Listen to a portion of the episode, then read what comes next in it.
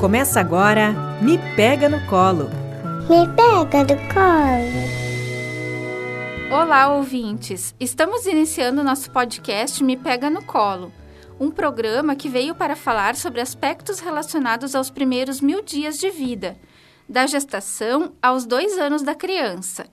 Esse programa é uma produção da disciplina de aspectos fisiológicos e nutricionais da gestante e do lactente do mestrado profissional em saúde materno-infantil da Universidade Franciscana.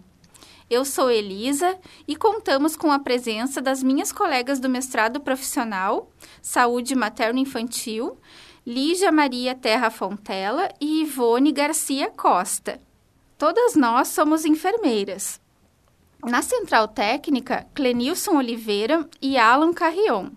O Me Pega no Colo é desenvolvido na rádio web UFN e quem nos orienta é a professora Franceliane Benedetti, com a coorientação da professora Carla Torres, do curso de jornalismo da UFN. Para começar, vamos falar sobre um assunto importantíssimo e muito discutido entre as famílias e profissionais: a amamentação. Existem muitos aspectos relacionados sobre a amamentação, mas falar sobre as razões para não abrir mão da possibilidade de oferecer o peito ao seu filho torna-se imprescindível. Mamãe, você sabia que existem pelo menos 15 benefícios da amamentação? O leite materno, ele é o alimento mais completo e equilibrado, pois quando exclusivo atende a todas as necessidades de nutrientes e sais minerais da criança até os seis meses de idade fácil de ser digerido, provoca menos cólica nos bebês. Colabora para a formação do sistema imunológico da criança, prevenindo alergias, obesidade e intolerância ao glúten. Contém uma molécula chamada PSTI, responsável por proteger e reparar o intestino delicado dos recém-nascidos. O momento da amamentação aumenta o vínculo entre a mãe e o filho e colabora para que a criança se relacione melhor com as outras pessoas. Esses foram os cinco primeiros. Ivone, você pode nos contar os próximos? Claro! A sucção ajuda no desenvolvimento da arcada dentária do bebê. Quando o ômega 3, que é uma gordura boa, de qualidade, está presente no leite materno, o que varia de mulher para mulher de acordo com sua alimentação, ele ajuda no desenvolvimento nos primeiros meses de vida. Ajuda no desprendimento da placenta, contribuindo para a volta do útero ao tamanho normal. Com isso, também evita o sangramento excessivo e, consequentemente, que a mãe tenha anemia. Ele protege a mãe contra o câncer de mama e de ovário e também reduz o risco de a mulher desenvolver síndrome metabólica, que são doenças cardíacas e diabetes, após a gravidez, inclusive para aquela que teve diabetes gestacional. E os últimos cinco benefícios, quem vai nos contar é a Lígia. Vamos lá então completar os 15 benefícios. A amamentação dá às mães a sensação de bem-estar, de realização e também ajuda a emagrecer, pois consome até 800 calorias por dia e dá muita fome. É de graça, natural, prático e não desperdiça recursos naturais. Está sempre pronto para ser transportado e ingerido, não precisa nem aquecer. Ele protege a mãe contra as doenças cardiovasculares, segundo estudo realizado na Universidade de Pittsburgh, nos Estados Unidos. Para a pesquisa, foram analisadas 140 mil mulher, mulheres no período pós-menopausa, ou seja, com média de 63 anos, e o, o resultado mostrou que aquelas que amamentaram por mais de um ano tiveram 10% menos risco de sofrer com essas doenças, se comparado com aquelas que nunca amamentaram. Os bebês que mamam exclusivamente no peito até os seis meses têm menos risco de desenvolver asma e artrite reumatoide e recebem uma proteína que combate vírus e bactérias do trato gastrointestinal. Depois de falarmos sobre os benefícios do aleitamento, precisamos saber o que o órgão como a OMS, a Unicef e o Ministério da Saúde preconizam sobre a amamentação. Eles recomendam um aleitamento materno até os dois anos ou mais e exclusivo até o sexto mês. E vejam que dado interessante. Estes mesmos órgãos sugerem que amamentar os bebês até os dois anos de vida salvaria mais de 820 mil crianças com menos de cinco anos todos os anos. E para promover o aleitamento, o Ministério da Saúde incentiva que os hospitais sejam amigos da criança. Para isso, descrevem 10 passos para todas as instituições que fornecem serviço de maternidade e recém-nascidos em todo o mundo. Primeiro passo: cumprir totalmente o Código Internacional de Comercialização de Substitutos do Leite Materno e as resoluções da Assembleia Mundial da Saúde. Ter uma política de alimentação que seja sempre comunicada por escrito para os pais. Também ter um sistema contínuo de monitoramento de dados. O segundo, a equipe deve ter conhecimento, competência e habilidade para apoiar a amamentação. No terceiro passo, discutir a importância e o manejo da amamentação com as mulheres grávidas e suas famílias. O quarto, após o nascimento, facilitar o contato imediato e ininterrupto, pele a pele, apoiando o início da amamentação. Quinto, apoio às mães para iniciar e manter a amamentação e lidar com as dificuldades comuns. Sexto, não fornecer ao recém-nascido quaisquer líquidos ou alimentos além do leite materno. No sétimo, capacitar as mães para a prática do alojamento conjunto. Oitavo, apoiar as mães a reconhecer as dificuldades de seus bebês para a amamentação. No nono, orientar as mães sobre o risco das mamadeiras, bicos e chupetas. E o décimo, coordenar a alta para que os pais e seus bebês tenham acesso a suportes e cuidados contínuos.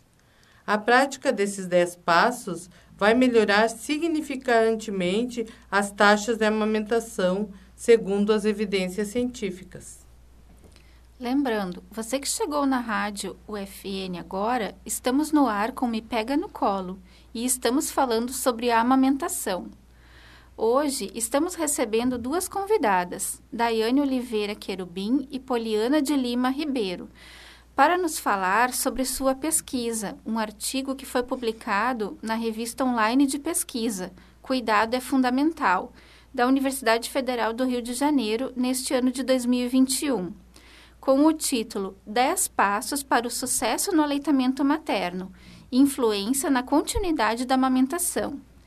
Esse artigo trata-se de uma revisão integrativa de produções científicas brasileiras acerca da influência dos 10 passos para o sucesso do aleitamento materno na continuidade da amamentação. E nós gostaríamos que você nos falasse sobre, o sobre os resultados dessa pesquisa. Olá, boa tarde a todos. Meu nome é Poliana, eu sou enfermeira, doutoranda do programa de pós-graduação em enfermagem da UFSM. E eu sou a Daiane, também sou enfermeira e doutoranda em enfermagem do programa de pós-graduação. E nós, primeiramente, gostaríamos de agradecer o convite das meninas uh, de participar desse momento, né? E ficamos muito contentes em falar em nome de todas as autoras desse trabalho. Esse estudo trata-se de um estudo de revisão integrativa que foi realizado no ano de 2017, advindo do meu TCC, do meu trabalho de conclusão de curso. Ele teve como questão de revisão quais as evidências de que os 10 passos para o sucesso do aleitamento materno influenciam na continuidade da amamentação. É importante ressaltar que ao longo dos anos, os 10 passos, eles passaram por um processo de adequação, de readaptação, inclusive na escrita, né, inclusive na redação deles, estando hoje um pouquinho diferentes de como eram na época em que a pesquisa foi realizada. Então, uh, explicando para os ouvintes uh, o que significa estudo de revisão integrativa, né? Falando rapidinho, esse estudo ele é, um, é um feito um compilado de diversos estudos de vários locais, populações, que falam da mesma temática. E para que, que o pesquisador faz esse tipo de estudo? Pesquisador faz esse tipo de estudo para conseguir ver qual é a melhor evidência, o que está acontecendo né, em diferentes regiões sobre determinado tema. No nosso caso agora, nós estamos falando da iniciativa Hospital Amigo da Criança, influenciando na continuidade da amamentação.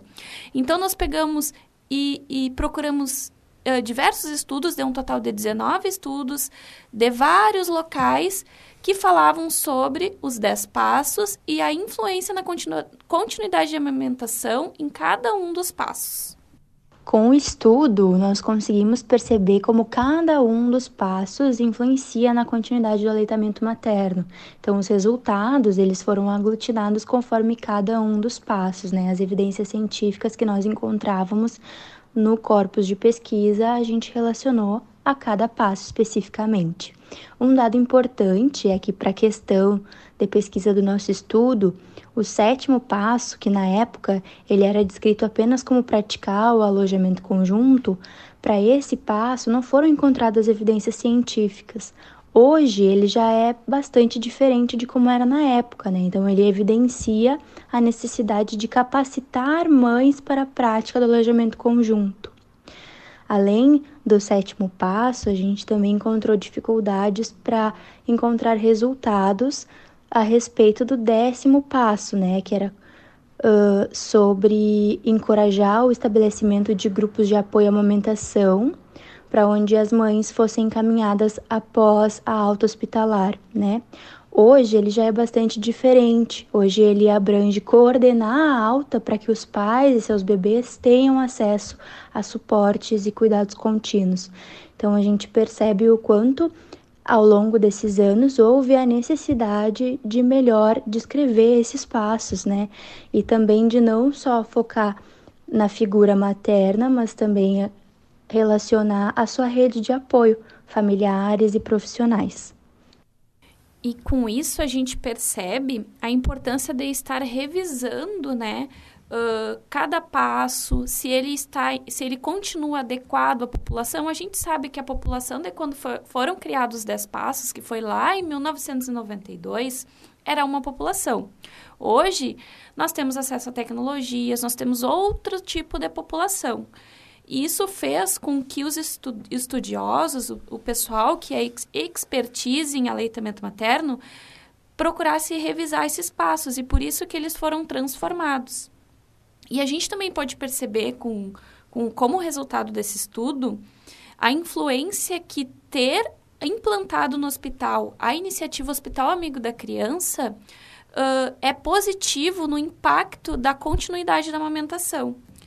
O que, que, quer dizer isso, pessoal? Isso quer dizer que se o hospital tem, se é amigo da criança, se ele tem a iniciativa Hospital Amigo da Criança, é credenciado, ele tem mais chance de, de ter mulheres que, que acessam esse serviço, de ter mulheres encorajadas a amamentar e, consequentemente, com maior tempo de duração desse aleitamento materno. Isso nos mostrou nos estudos. Embora que não identificamos aqueles passos que foram modificados, todos os outros, eles são influenciados uh, mediante ter o credenciamento do Hospital Amigo da Criança. Da mesma forma que, se o hospital não tem esse credenciamento, ele tem uma diminuição da, da, do número de mulheres e da continuidade da amamentação dessas mulheres. Por conta disso, a iniciativa Hospital Amigo da Criança auxilia nesse momento. Todos os profissionais dentro do hospital, eles falam a mesma língua, eles falam uh, da mesma forma e a mulher sai orientada e encorajada por todos lá dentro. Não só a mulher, como também a sua rede de apoio que vai estar naquele momento. Bom, nós gostaríamos de agradecer a presença de vocês e ressaltar a importância de pesquisa sobre esse tema, além de trazer para o público mais conhecimento sobre o que visa a iniciativa Hospital Amigo da Criança e hoje foi muito bem explanado por vocês. Então, promover, proteger e apoiar a prática do aleitamento materno e a prevenção do desmame precoce. Muito obrigada, meninas, pela brilhante pesquisa de vocês, por poder trazer um pouquinho desse estudo para a gente. A gente é que agradece mais uma vez, né, o convite de estar participando desse momento tão especial e tão importante. Muito obrigada por esse momento. E a gente fica muito contente em poder contribuir com vocês sobre esse nosso estudo. Então, com essa excelente conversação que tivemos sobre a amamentação, encerramos esse podcast. E especialmente neste ano em que a pandemia do coronavírus trouxe muitas inseguranças, e entre elas está a de manter a amamentação ou não. Os benefícios do amamentar ficam ainda mais evidentes. Em recente estudo, a OPAS e a OMS recomendam que mães com suspeita ou confirmação de Covid-19 sejam estimuladas a iniciar ou continuar amamentando seus bebês e crianças pequenas, pois os benefícios do aleitamento materno superam consideravelmente os riscos potenciais de transmissão do novo coronavírus. Esse estudo é de junho de 2020. E num outro estudo, é recomendado o aleitamento materno até os dois anos ou mais e exclusivo até os seis meses de vida. O leite materno é a melhor proteção natural para a criança e para a mãe. As crianças amamentadas adoecem menos, o risco de infecção pela Covid-19 é baixo. Já as consequências de não amamentar podem ser muito significativas. Esse outro estudo é de março de 2021. E como já foi mencionado, nosso maior propósito é permitir benefícios imediatos, a médio e longo prazo, através do processo fisiológico da amamentação. Chegamos ao final do nosso podcast Me Pega no Colo. Este foi o segundo programa. Fiquem ligados na Rádio Web UFN, que todas a semana teremos um programa inédito para vocês. Serão cinco edições que irão ao ar entre os meses de maio e junho. Eu sou Lígia e agradeço por esse momento. Eu sou Elisa, também agradeço por este momento. Eu sou Ivone, também agradeço por esse momento. E sigam a gente nas redes sociais, Rádio FN e no Spotify. Boa semana e até o próximo Me Pega no Colo.